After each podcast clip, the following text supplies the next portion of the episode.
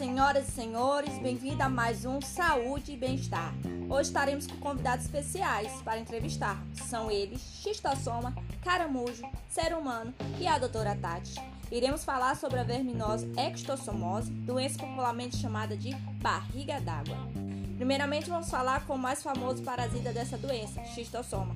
Olá, Xistossoma, me conte um pouco sobre você, sua história e seu papel na ectossomose. Oi, meu nome é Chitossoma. Eu sou da espécie Mansone. É que eu predomino a esquistossomose na África e na América do Sul. E tenho irmãos em outros locais, como por exemplo o Chitossoma japônico, que predomina lá pro lado do Oriente Próximo. E também tem o meu irmão Chitossoma aematumbio, que predomina mais pro lado do Oriente Médio. Somos todos do gênero Plantemiltus trematoides, responsáveis pela esquistossomose, uma parasitose grave que causa milhares de mortes no ano. Os sexos da nossa espécie são separados. O macho mede de 6 a 10 milímetros, é bem robusto e possui o suco ventral, o canal genicófaro que abriga a fêmea durante o acasalamento. A fêmea é bem mais comprida.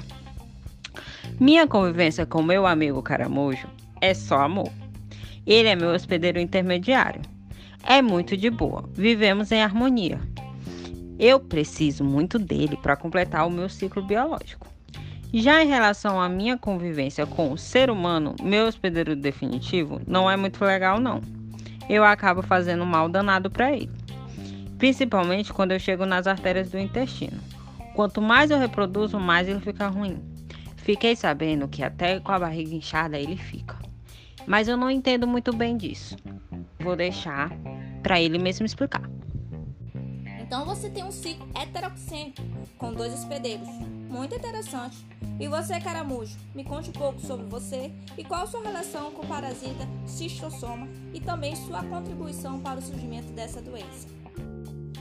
Olá pessoal, eu sou Caramujo, sou da família Planomídea, do gênero Bionfalaria. Eu moro em Águas Doces e estou aqui para falar um pouco da minha revolta. Há anos eu sou acusado de causar esquistossomose, barriga d'água ou doença do caramujo em mamíferos, principalmente nos seres humanos. Vim aqui para esclarecer toda essa confusão. Primeiramente, que assim como o homem, sou também uma vítima nessa história, já que sou parasitado pelo verme e apesar de termos nos adaptado, ele me traz malefícios, pois quando sou contaminado, passo um tempo sem poder me reproduzir, além de ficar infectado pela vida inteira. Em segundo lugar, quero que me respondam: por acaso eu sou o culpado dos mamíferos evacuarem nos meus habitats naturais? Porque eu só sou contaminado quando isso ocorre. O ser humano vem, invade minha casa para fazer suas necessidades e, quando contaminados, depositam ovos do cistossoma amazone, que, quando entram em contato com a água, liberam miracídio. Esse tal de miracídio tem uma atração química por mim, sabe?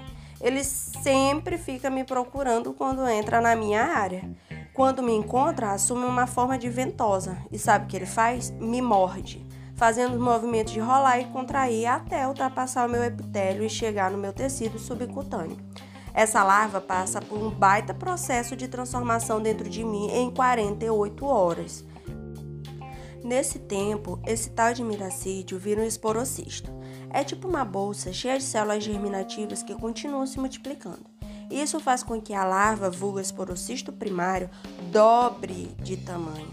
Depois de uns dias com ele instalado no meu corpinho, começa a sua transformação em esporocisto secundário, que vai migrar pelos meus tecidos até a minha glândula digestiva, onde vão sofrer modificações anatômicas dando início à formação da cercária, que é a forma que sairá de mim para o meio aquático, até encontrar o seu hospedeiro definitivo, o ser humano ou outro mamífero.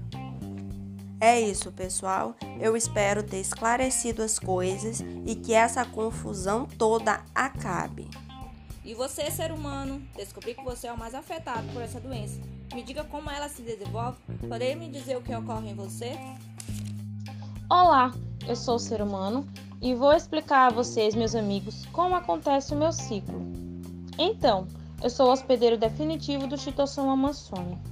Mas não estou sozinho nessa caminhada. Há também um grande amigo meu e conhecido, o caramujo, também hospedeiro, só que é intermediário, mas sou eu que elimino os ovos do verme através das minhas fezes. Após a água ser contaminada, eles podem viver neste ambiente por um certo tempo, até penetrar novamente em mim, através da minha pele ou então da minha mucosa. Uma vez dentro, os vermes entram na minha circulação venosa e chegam até o meu coração e ao meu pulmão. Do meu coração, eles podem ser lançados através das minhas artérias a diversas partes do corpo, sendo o fígado o órgão preferido do parasita. Ah, como esse parasita me dá trabalho! E não para por aí não. Lá eles crescem, alimentando-se de todo o meu sangue e depois migram para as veias do meu intestino. De lá, eles alcançam a forma adulta, acasalam-se e começam a pôr ovos, dando início a um novo ciclo. Para finalizarmos, falaremos sobre a prevenção dessa doença. Doutora Tati, como podemos prevenir essa doença? A prevenção ela consiste em evitar o contato com águas onde existem os caramujos hospedeiros intermediários infectados. Os cuidados de higiene também em contato com a água, principalmente em regiões em que as condições de saneamento não são as mais ideais, são suficientes para prevenir essa doença.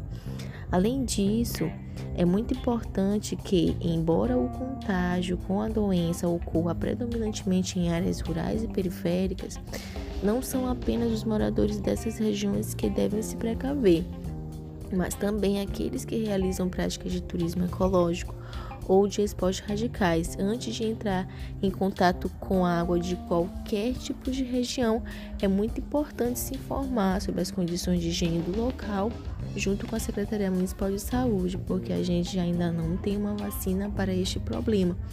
Portanto, a prevenção ela depende tanto do saneamento básico adequado quanto do tratamento de rios e lagos. E é sempre muito importante a gente saber que prevenção ela sempre vai ser o melhor remédio.